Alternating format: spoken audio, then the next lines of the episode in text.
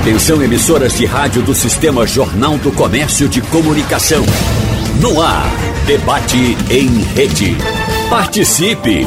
Rádio Jornal na internet. www.radiojornal.com.br Dia da Terra, cúpula do clima, polêmicas envolvendo o ministro brasileiro do Meio Ambiente e atuação do governo federal sendo questionada dentro e fora do país após recordes nos índices de destruição da floresta amazônica. Falando assim, parece até que todas essas notícias ocorreram em meses ou até mesmo anos. Mas a realidade é que tudo isso ocorreu semana passada.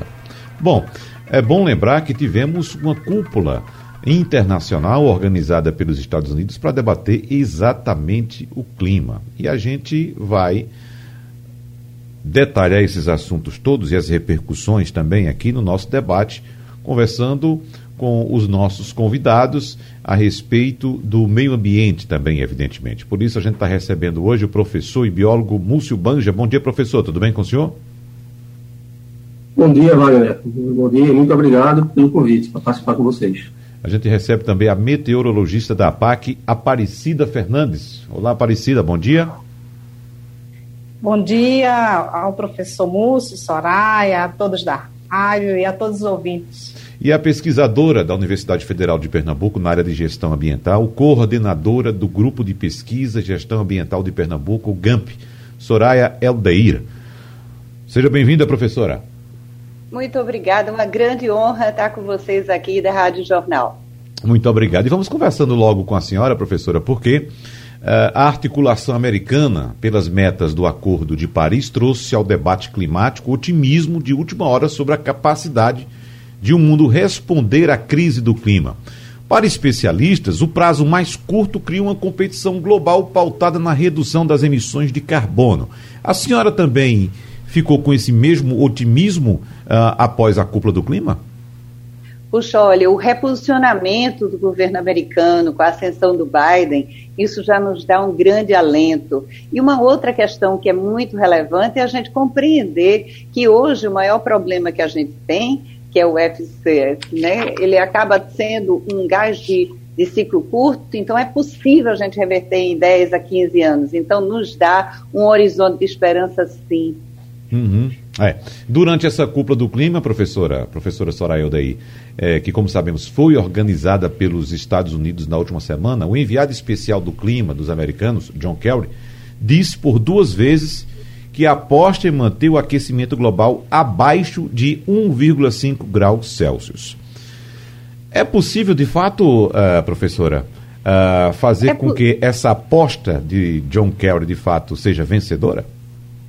Na realidade, essa é uma aposta bem antiga. O IPCC, lá atrás, em 2007, já coloca nos seus quatro relatórios, que são extremamente emblemáticos, que se a gente colocasse só 2% do PIB direcionado integralmente para questões de mudança climática, a gente poderia reverter. E agora, com essa leitura do Biden, com a leitura do governo americano, com toda essa mobilização internacional para a COP22, sem dúvida, nós temos aí um horizonte positivo para a gente caminhar. Professor Múcio Banja, as impressões do senhor a respeito da semana passada, todas aquelas discussões na cúpula do clima, professor. Pois é, Wagner. O, nós temos que imaginar o seguinte: já era mais do que tempo do mundo se mobilizar em função de uma mudança de comportamento. A gente sabe que, lamentavelmente, os recursos do planeta não atendem à demanda populacional. E os processos produtivos, eles terminam se transformando em algo extremamente impactante para o planeta. É preciso rever ah, os novos métodos de produção, é preciso rever as metas de produção sem desenvolvimento sustentável, para que a gente possa encontrar um equilíbrio de atender a demanda da fome do planeta e, ao mesmo tempo, minimizar o máximo possível os recursos naturais. Uhum. O que não dá é medir, são medidas que são meramente de cunho econômico, sem pensar ou refletir sobre problemas que possam advir a partir de uma necessidade ou uma vontade de produção industrial ou produção agrícola, fazendo com que, de repente, recursos naturais sejam suprimidos. E isso vai trazer, inclusive, problemas sérios para a própria cadeia produtiva. É necessário que o mundo tivesse novas novas medidas, né? A gente viu o discurso de vários líderes e os discursos eles todos apontam para uma redução de, de, de emissões, para uma redução de, de, processos de desmatamentos, ou para, ou para utilização e exclusão de recursos naturais, mas é preciso um planejamento muito bem feito, porque de alguma forma os recursos de sobrevivência vão ter que ser produzidos. A custo de quê? Então não adianta fazer um programa para um país de primeiro mundo retirando os recursos dos países de terceiro mundo, como era a prática que vinha sendo feita ao, longo de várias décadas. Eu acredito que, pelo menos, os grandes líderes de credibilidade é, fizeram promessas importantes, né, se preocupavam muito mais com o que seria prometido pela China, pela Índia e pelos próprios Estados Unidos. E vamos acreditar, pelo menos nesses líderes nós podemos acreditar pelo menos nesse. Infelizmente, não, nem todos têm a mesma credibilidade. Uhum, é. Uh, meteorologista Aparecida Fernandes, a gente conversa sempre aqui, trazendo informações da APAC, e evidentemente que a gente é, percebe a dificuldade que algumas pessoas têm de entender a importância de preservação do clima. Mas a senhora também está otimista com os próximos anos? A gente tem que estar sempre otimista, né, com com o que vai acontecer com o clima. Na minha opinião, assim, cada um tem que estar otimista e cada um tem que fazer a sua parte, né? Nós temos o, o pensamento do governo federal, nós temos o pensamento do governo estadual e temos também o pensamento do governo municipal daqui de Recife. Desde 2010, que aqui em Pernambuco houve uma preocupação né, com as mudanças climáticas. Foi o primeiro estado a criar a lei que institui uma política estadual de mudanças climáticas. A Prefeitura do Recife também criou uma lei de, de preocupação com as mudanças climáticas. Foi criado aqui em Recife, que chama o Conclima, que é um comitê de mudanças climáticas, que a PAC faz parte. O Estado de Pernambuco também criou um fórum né, de estudos e preocupação com as mudanças climáticas, que também várias instituições fazem parte. Então, a gente tem a, a preocupação, nosso Estado está preocupado também com as mudanças climáticas, né? E está fazendo por onde né, conhecer as emissões estaduais, conhecer as, as emissões municipais e fazendo sua parte para que possa melhorar todo, todos esses impactos que temos no mundo global e cada um tem a, também a sua, o impacto regional, o impacto municipal, o impacto local também. Uhum. Então precisa-se conhecer o que emite para poder reduzir, cada um fazendo sua parte. É. Professora Soraya uh, Eldaí, é possível fazer, Eldaí, é possível fazer já uma associação acerca do impacto da pandemia nas emissões de carbono em todo o planeta, porque a gente tem essa sensação, pelo menos a aparência, de que houve uma redução de circulação de pessoas nas grandes cidades, redução de circulação de veículos também. Já é possível fazer essa associação ainda é cedo, professora? É possível fazer essa associação desde o ano passado que nós estamos vendo respostas positivas do meio ambiente com essa diminuição da logística, da locomoção das pessoas, que diminui alguns parâmetros ambientais, mas também elevam outros. Uhum. Porque na hora que você para essa movimentação, digamos, eu diariamente andava 17 quilômetros para ir e voltar da Universidade Federal Rural de Pernambuco. E hoje estou em home office, desde o dia 16 de março. Então, esse gasto de combustível fóssil diminuiu, mas outros gastos, por serem agora difusos, aumentaram. Na minha sala eram 12 pessoas que trabalhavam e agora cada um trabalha na sua casa, alguns com ar-condicionado, outros com a temperatura natural. Então, a gente precisa pautar muito bem o que está acontecendo. Por um lado, nós tivemos diminuição de alguns gases de efeito estufa e alguns níveis de poluição. Por outro lado, a gente teve visível aumento de resíduos, visível descarte mais acelerado de algumas tipologias de resíduos que a gente nem via tanto como o que a gente classifica como resíduos especiais ou vinculados a resíduos de saúde, agora dentro dos resíduos domésticos. E, além disso, uma maior propagação de alguns gases de efeito estufa que são muito mais ancorados em atividades domésticas, como a questão do ar-condicionado, que usa em boa medida o hidrofluorcarboneto, que é exatamente a pauta do protocolo Kigali. Uhum. Isso significa que é, não evoluímos nesse aspecto, ou, ou, seja, diminuímos de um lado, mas aumentamos de outro, ficamos na mesma, professora? É, evoluímos. Ah, desculpe a reforma aqui do vizinho.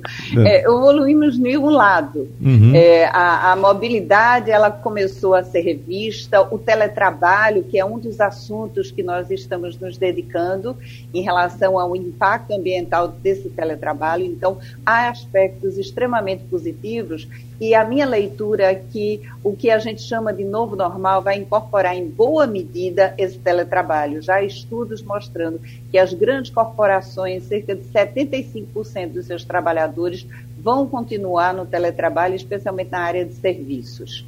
Agora, por outro lado, a gente teve também um desmanche de uma série de lógicas operacionais então, as estruturas que a gente tinha, mega estruturas agora subutilizadas, existe uma grande interrogação de qual será a posição institucional. E uma terceira questão é que nós não temos uma prática estruturada de gestão ambiental dentro das casas. E aí sim é que mora esse ponto fora da curva. Poderíamos ter dado um salto qualitativo, entretanto, as pessoas ainda não têm uma prática estruturada dentro das suas casas de separação de resíduos, de menor consumo, de uso integral de resíduos, uso integral de alimentos, diminuindo a quantidade de resíduos, compostagem. Então, nós estamos, na realidade, rebalanceando todo o processo produtivo no país e no mundo. Uhum, é. Professor Múcio Banja, uh, a gente sabe que o Brasil tinha tudo para ser uma das grandes estrelas do encontro patrocinado por Joe Biden nos Estados Unidos, mas o nosso país foi observado com bastante desconfiança, né, professor? É, infelizmente, né, Wagner, nós temos aqui as maiores reservas naturais do planeta, praticamente, nós temos ambientes como a nossa floresta amazônica, o nosso planalto com o Pantanal, que é o maior espelho de água do planeta, e a região do Amazonas com o maior volume de água do planeta. Mas o que foi pregado dentro daquela reunião de cúpula eh, em relação ao presidente é o que a gente vê muito diferente na prática. Na prática, o que a gente tem aí historicamente desde, desde 2019 é um conjunto de, de, de, processos, né, de procedimentos que desmanchou praticamente todas as conquistas ambientais que nós tivemos com o passar dos anos, desde, desde a criação do, do, do CONAMA em 1986, quando nós começamos a criar uma estrutura legal de, de, de para reger os nossos recursos naturais, tivemos uma série de leis, já tínhamos uma deficiência muito grande no sistema de fiscalização, e agora nós tivemos um desarme total do que nós conquistamos. É lamentável, nós não temos fiscalização, nós, onde existia um pouco de fiscalização, os fiscais, de certa forma, foram afastados de cargos, não, não, não, não foram condicionados a não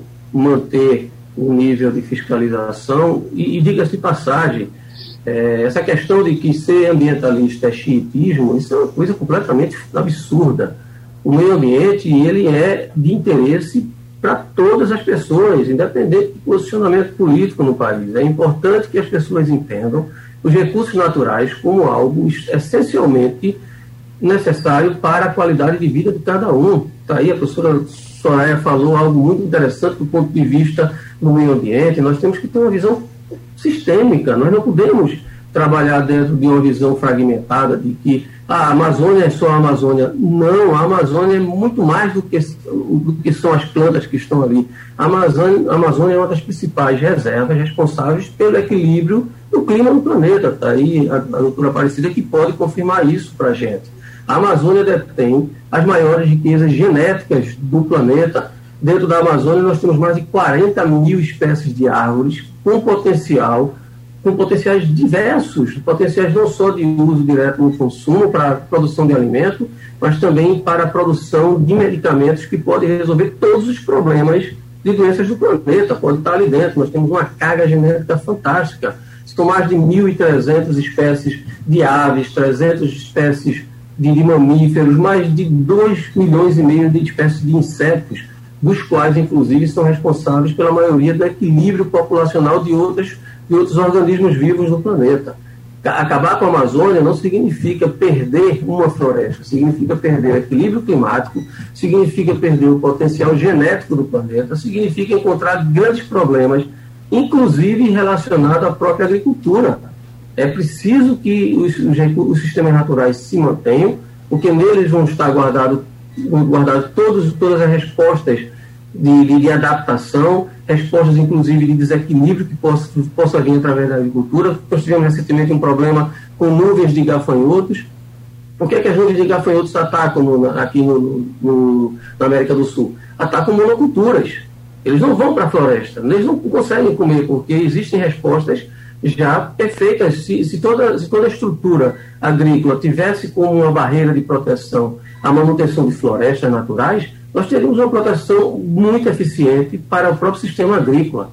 A questão é que só se pensa em agricultura, só se pensa em pecuária, só se pensa em destruir, mudar o ambiente natural por ambientes que são utilizados para, para exploração pelo homem. Esse é o grande problema. Uhum. Ah, e, e é isso, infelizmente, é essa política que a gente vê hoje no governo atual.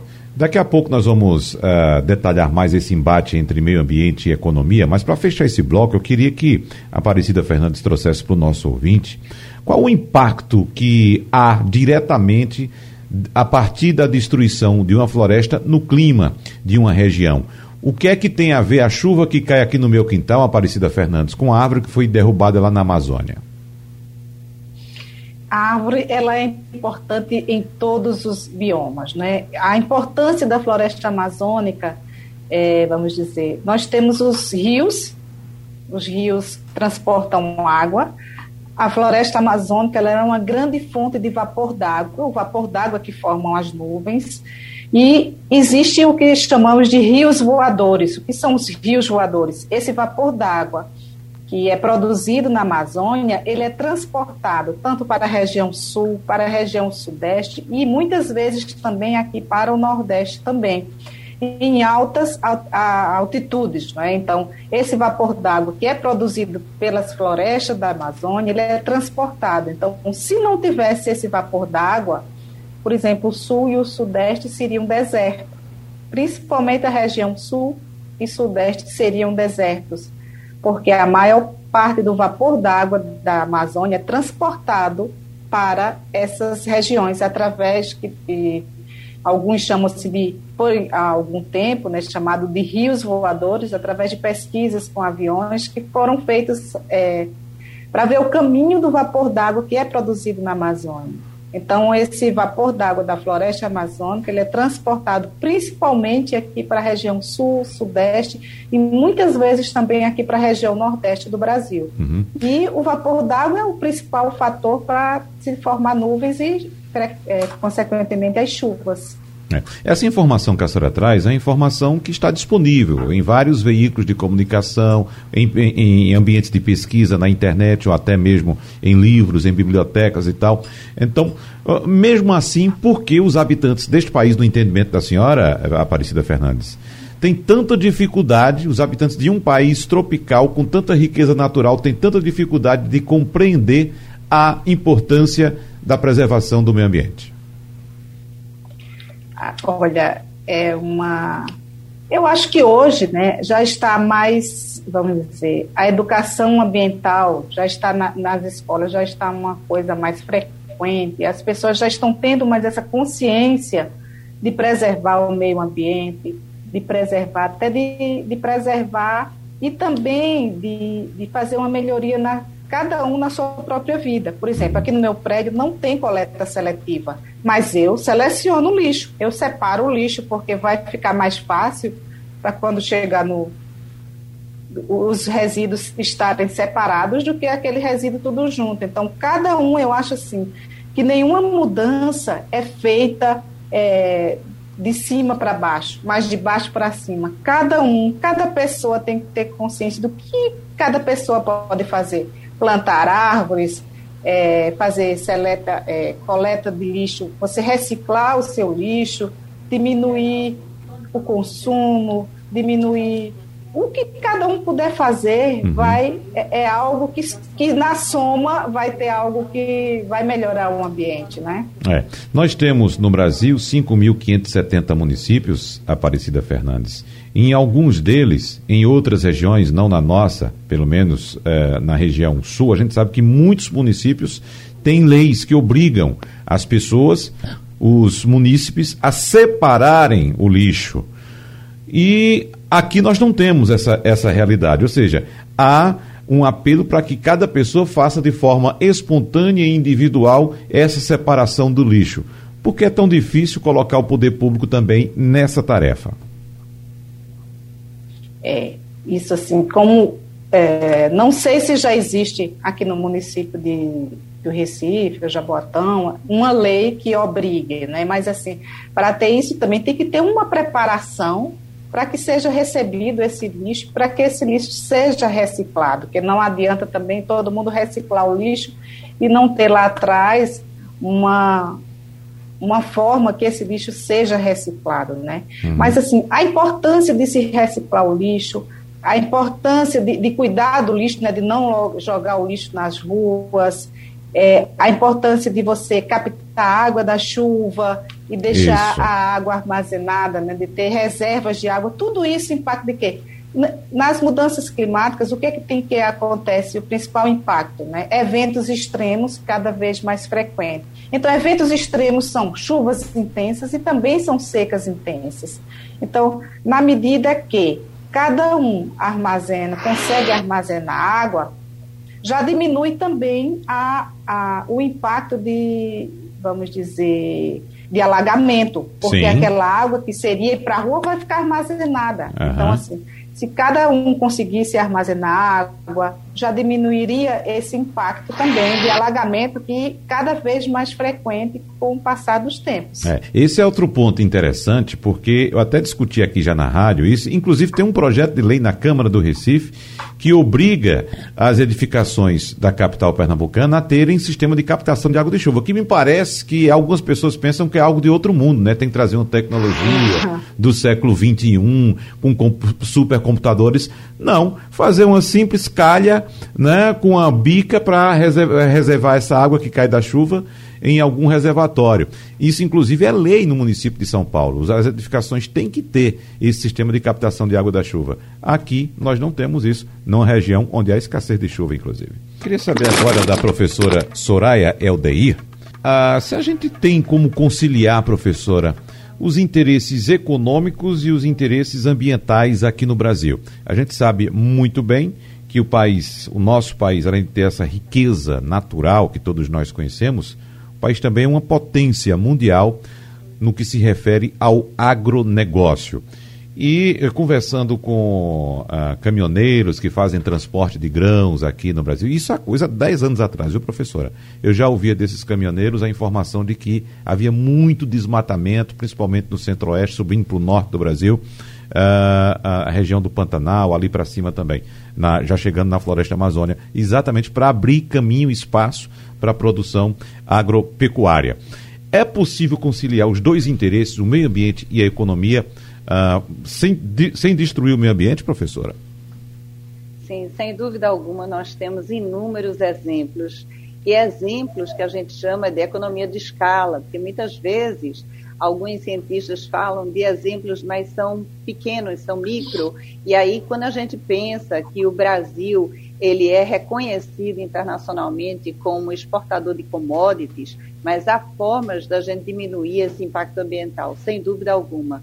Uma das coisas que nos vem assim logo de frente é essa, esse aumento da fronteira agrícola, que é isso que está atingindo a floresta amazônica, e aí a gente chama isso de arco de fogo.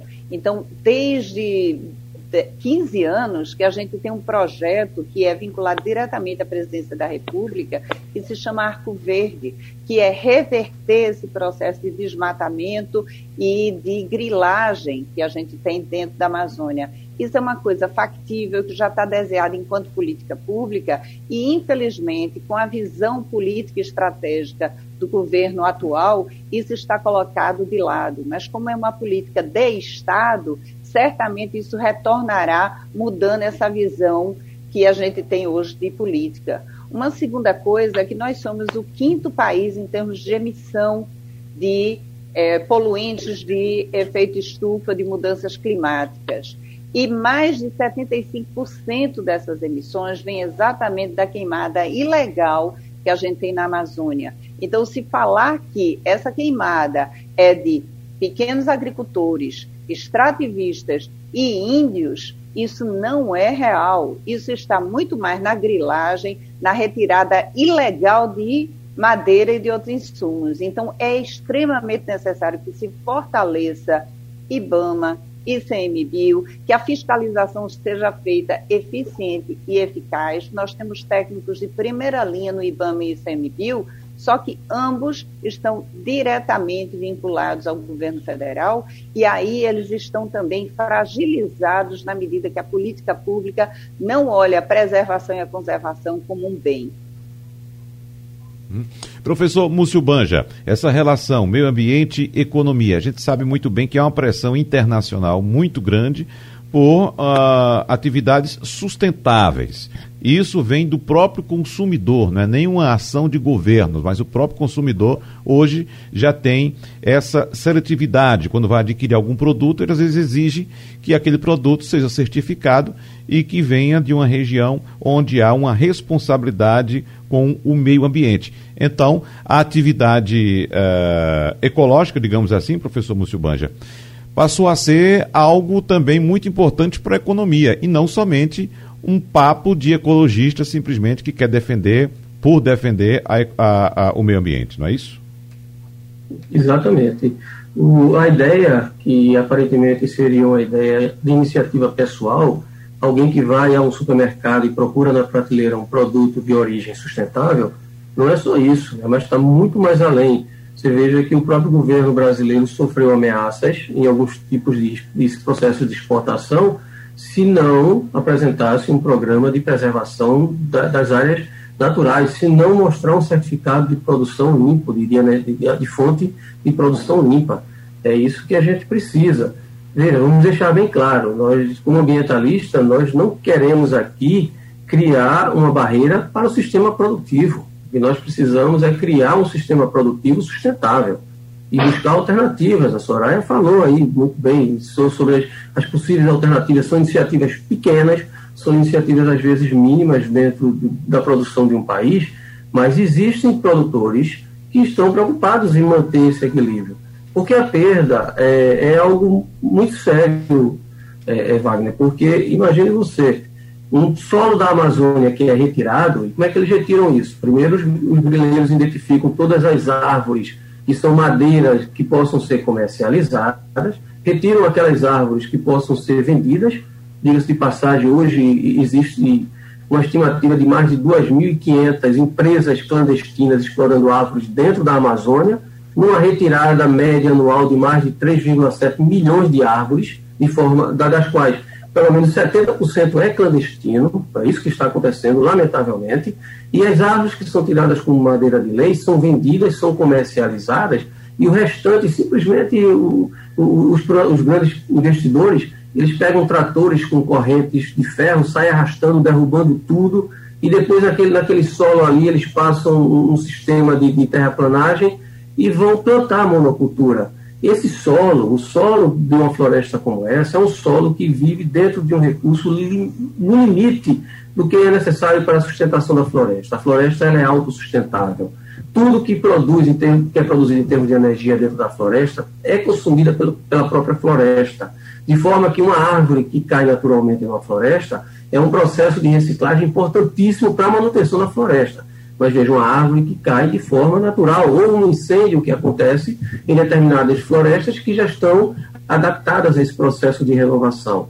Quando o homem tira indiscriminadamente um conjunto de vegetação e coloca um, um, uma monocultura, o que acontece? Aquele solo, no primeiro momento, ele pode até apresentar alguns nutrientes, mas ele vai necessitar de, de vários processos de renovação vão ter que renovar os nutrientes como fósforo, cálcio, nitrogênio e outros elementos químicos que vai desestruturar completamente a, a, a, base de sustentação do que era a floresta. Não adianta, depois de um processo desse, pensar em retirar aquele, vamos imaginar um pasto que foi plantado para servir a, a, pecuária. Se você retirar aquele pasto e quiser fazer um replantio de floresta, essa floresta nunca vai atingir a mesma qualidade do que era no passado. Vai ser uma situação secundária que não consegue renovar, porque o sistema da floresta ele é um sistema muito fechado.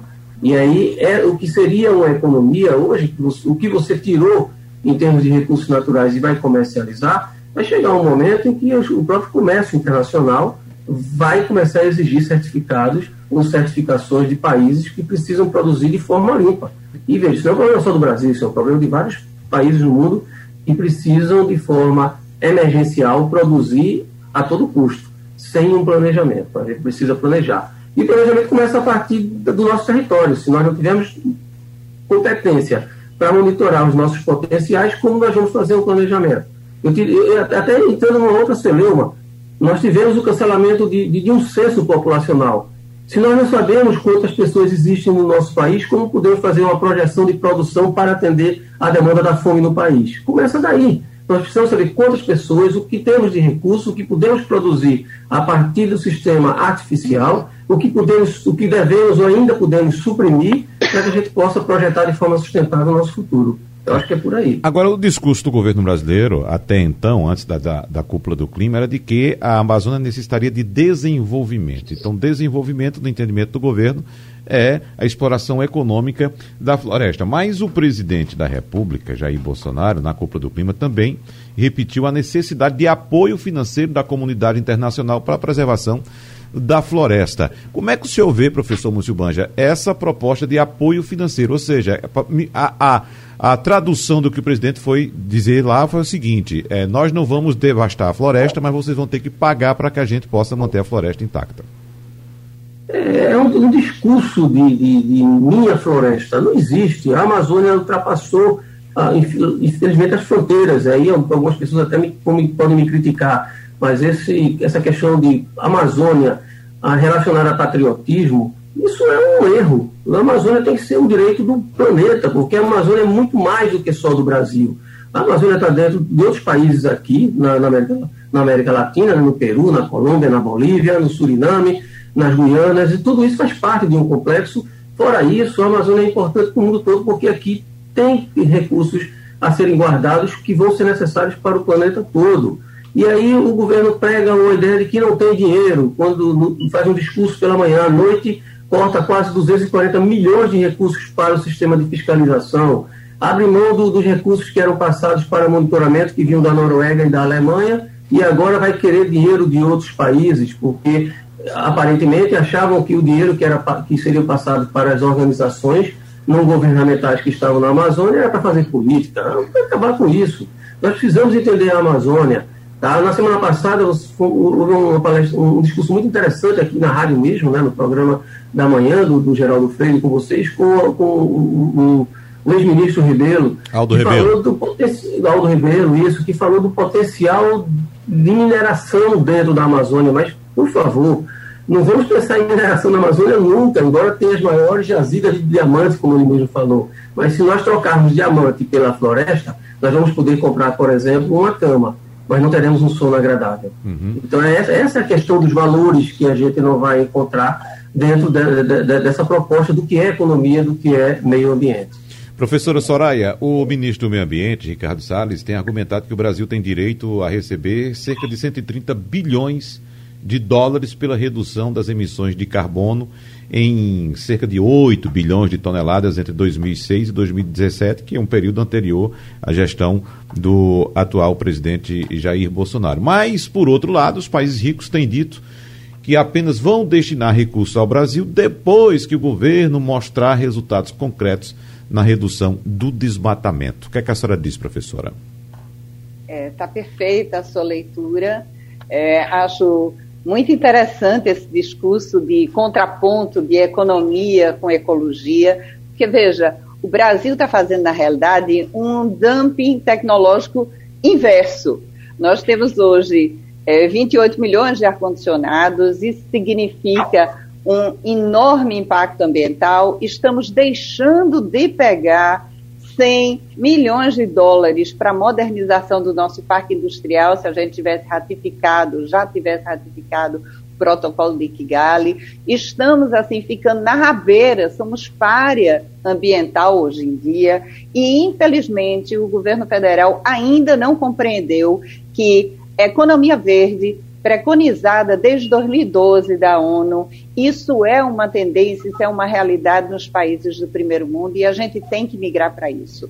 O Brasil sai de líder mundial do discurso ambiental, lembrando que em 92 nós tivemos a EC 92 aqui, tivemos a Rio mais 10, Rio mais 20, sempre no Brasil e o Brasil nessa posição de liderança e hoje nós somos vistos com desconfiança e, estamos sendo ainda bem pressionados pela política internacional para nos reposicionarmos. Prova disso que o próprio presidente adotou um discurso que vai aumentar a quantidade de verbas para fiscalização, mas infelizmente na prática estamos numa contramão.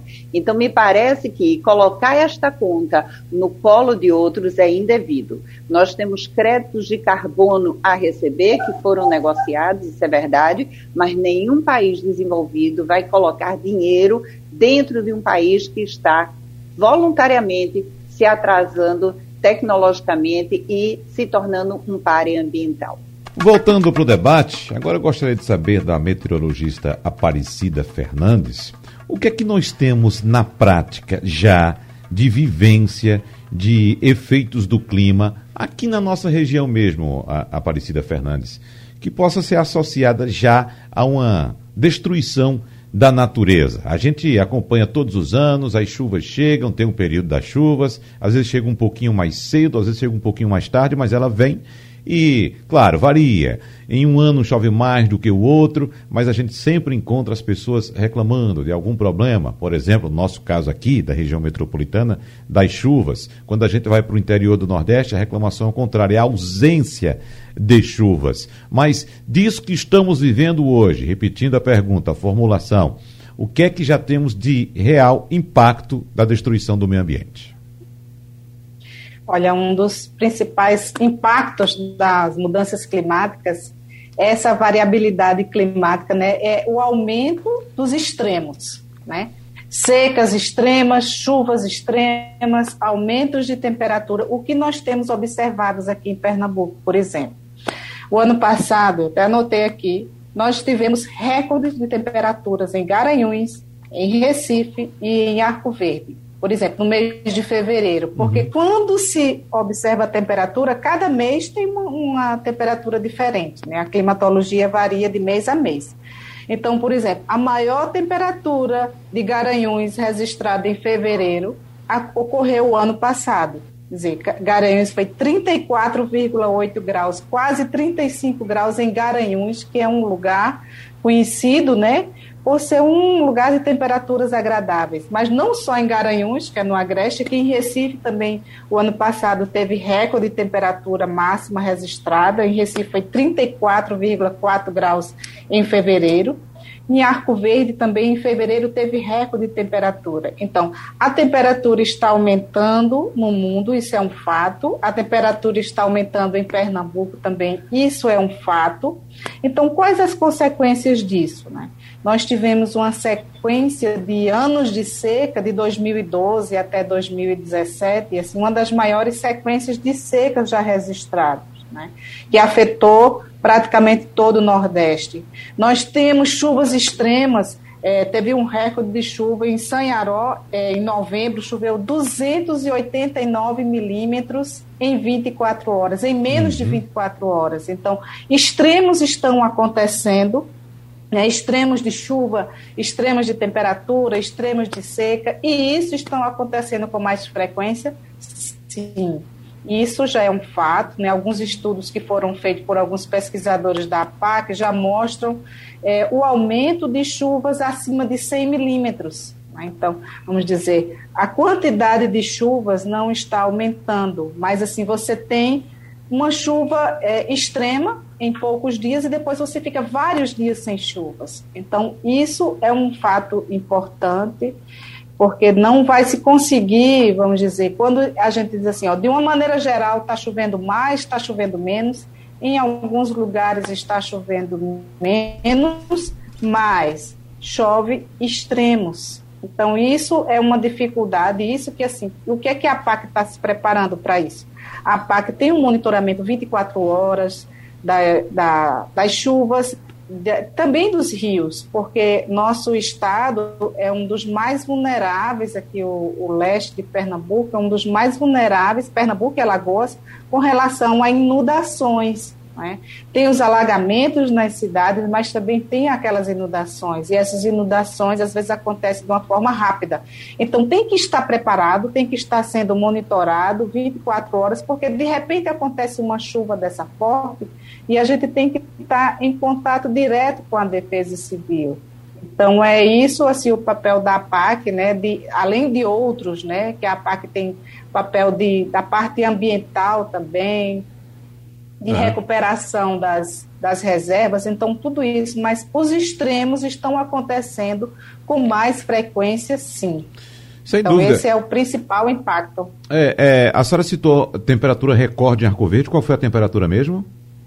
Olha, o ano passado, por exemplo, no me... a temperatura recorde que eu anotei aqui, e a gente tem esses, esses anotações. Então, o ano passado, em fevereiro, uhum. né, quer dizer, o, me... o mês mais quente não é fevereiro, mas em fevereiro do, de 2020, nós tivemos em Arco Verde 36 graus, foi o recorde de temperatura para fevereiro. Uhum. Em Recife, 34,4 graus e em Garanhuns, 34,4 8 graus. Uhum. Tudo em fevereiro de 2020, que foi é. um dos meses mais secos que tivemos também. É, tocando nesse extremo que a senhora citou também, eu lembro que há alguns anos, não sei se dois ou três, a, a PAC também registrou em Arco Verde a menor temperatura do estado, algo em torno de 10,7 graus.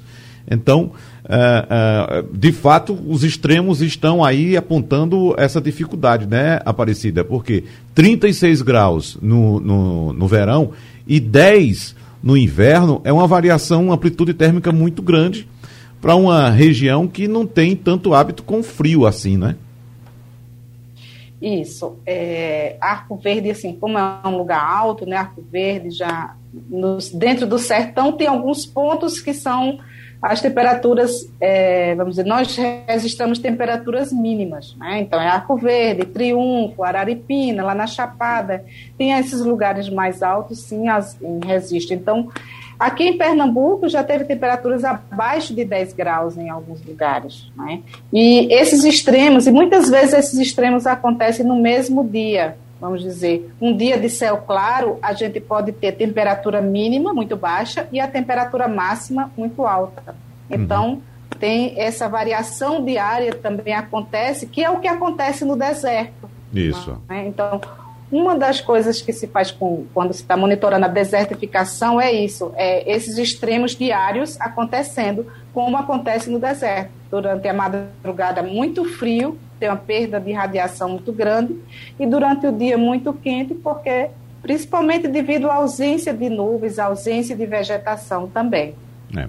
Professor Múcio Banja, eu vou trazer aqui outro assunto que anda um pouco esquecido uh, nessa discussão ambiental, pelo menos aparentemente, eu acredito que o senhor tenha mais informações, que é a respeito dos projetos que estão uh, em pauta para o Parque Nacional da Serra do Divisor, no Acre. Só lembrando para o nosso ouvinte que a Serra do Divisor é considerada uma das regiões de maior biodiversidade deste planeta no qual habitamos. E apesar disso, Dois projetos em paralelo prevêem a construção de uma rodovia dividindo o Parque Nacional em dois e a privatização também do, de parte do território desse Parque Nacional, abrindo caminho a mais desmatamento, ao gado e a extração mineral. Ou seja, mais uma obra que, uh, sob a prerrogativa da, do desenvolvimento econômico, pode colocar em risco o habitat de muitos animais ali naquela região e também do nosso clima, né, professor Múcio?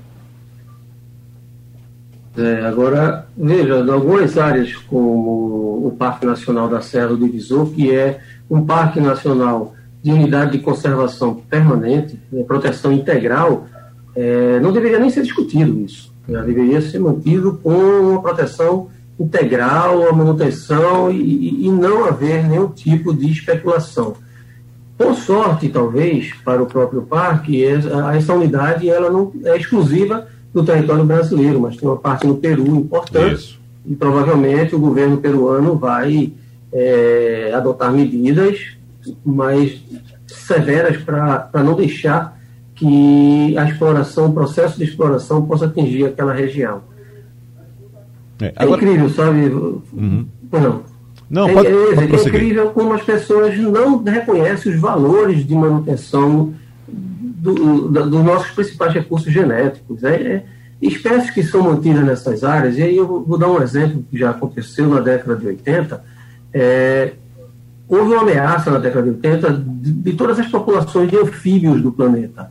E nós sabemos que os anfíbios são importantíssimos para a manutenção do equilíbrio, porque na base produtora, na base de consumo, eles fazem controles biológicos muito importantes. Por conta de um fungo que existia no, no, nossa região endêmica da África e pesquisadores, exploradores, que provavelmente contaminaram seus sapatos, suas vestes com esse fungo espalharam para o mundo todo. E houve um alerta no planeta para que todas as unidades de conservação e de preservação permanente fechassem as portas para a visitação, porque havia o risco de levar esse fungo contaminante para essas áreas que são consideradas como grandes áreas de reservas genéticas do planeta. Inclusive, foi, foram alertados, e aí uma situação muito interessante, para que todos os museus naturais, todos os zoológicos ou, ou oceanários do planeta, que mantivessem espécies de anfíbios, fizessem um, um programa de preservação dos anfíbios numa tentativa de conservar cargas genéticas, porque se houvesse uma, uma perda mais significativa ainda dos anfíbios do planeta, nós teríamos como tentar repovoar e reconstituir essas populações planetárias.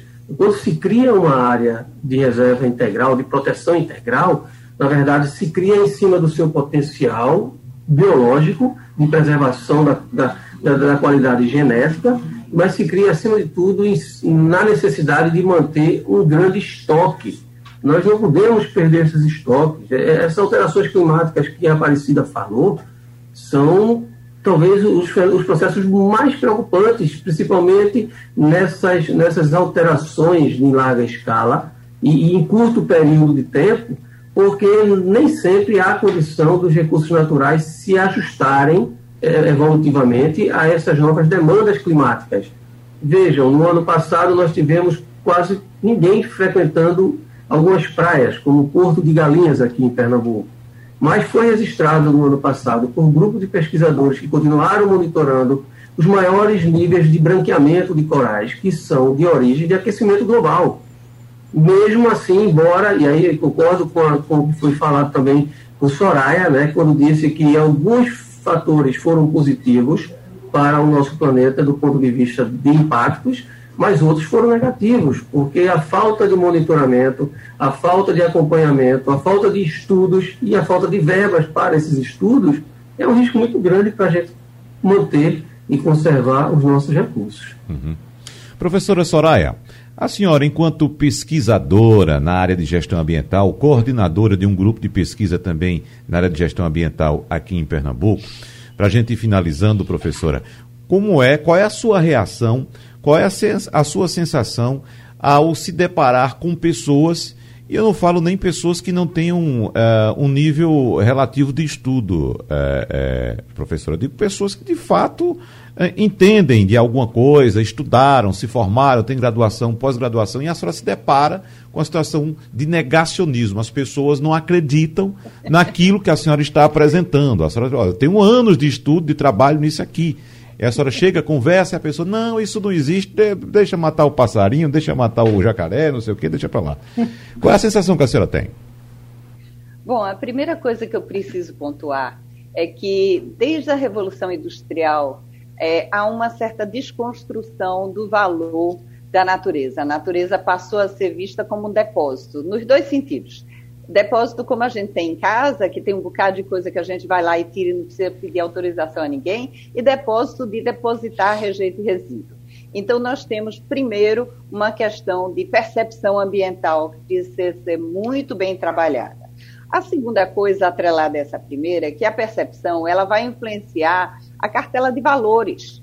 E os valores, eles têm uma sequência de questões. A primeira que tem é o que a gente chama de efeito de manada. Quando a gente tem um líder ou tem um grupo de pessoas falando algo, existe um processo natural da gente seguir esta liderança se a gente pactua com seus valores. Então, a gente está assistindo isso fortemente no Brasil, e não só no Brasil, Estados Unidos na era Trump foi muito forte isso. Eu venho estudando isso profundamente enquanto teórica, mas a gente tem uma terceira questão também, que é essa, essa dualidade ou pseudo-dualidade que tu colocaste, a questão econômica, ecológica, quando você começa a criar um fronte entre brigas se é melhor emprego ou fazer isolamento, se é melhor você gastar dinheiro ou preservar. Ah, eu vou, é, desde a coisa mais simples, a pessoa no shopping deixa a sua bandeja na mesa e vem com o argumento dizendo, não, mas eu estou gerando empregos. Não, não é bem isso. Nós temos que criar novos valores e novas condutas na sociedade, mostrando qual é o rebatimento de eu fazer uma coisa, 240 milhões de brasileiros fazerem isso, 7 bilhões de pessoas fazerem esse pequeno gesto, tipo usar um canudo, mas só um canudo, eu sou um só, são 7 bilhões de canudos. E eu diria uma última, que é toda essa estrutura econômica, aí sim, basicamente negacionista, que quer retirar toda a discussão ambiental do foco. E aí gera situações feitas. Todos os ar-condicionados do Brasil hoje tentam ter celular. E a gente compra feliz da vida. Só que o que é A no Brasil é rejeitado em todos os países desenvolvidos. Por quê? Porque eles estão em outro patamar de desenvolvimento e já compreenderam que preservar o meio ambiente significa também investir na saúde, não só na saúde física, mas na saúde mental da população. Então, existe um conjunto, uma concertação negativa. E eu me lembro muito de um livro que eu li, A Trilateral, de definição de papéis econômicos. O Brasil está colocado como o país que vai viver de commodities, e é isso que nós temos. Mais de 80% do nosso PIB vinculado à exportação está como commodities. Significa a gente exportar água, solo e o sol que vem para cá da forma mais negativa que existe. Uhum. Então me parece que o negacionismo ele tem algumas raízes. E eu venho escrevendo a respeito de como reverter isso. E venho falando sobre educação para sustentabilidade, não mais educação ambiental naqueles cinco temas tradicionais, mas educação olhando a sustentabilidade, educação olhando os objetivos do desenvolvimento sustentável, olhando a Agenda 21, porque todos que estão ouvindo esse programa, absolutamente todos, não estarão aqui ocupando este corpo quando a Agenda 21 se tornar a Agenda 22. Uhum. Bom, nós agradecemos a participação da pesquisadora da UFRPE, Soraya Eldeir, do professor e biólogo Múcio Banja e também da meteorologista da PAC, Aparecida Fernandes. Muito obrigado a todos, um abraço e até a próxima. Sugestão ou comentário sobre o programa que você acaba de ouvir, envie para o e-mail ouvinte@radiojornal.com.br ou para o endereço Rua do Lima 250, Santo Amaro, Recife, Pernambuco.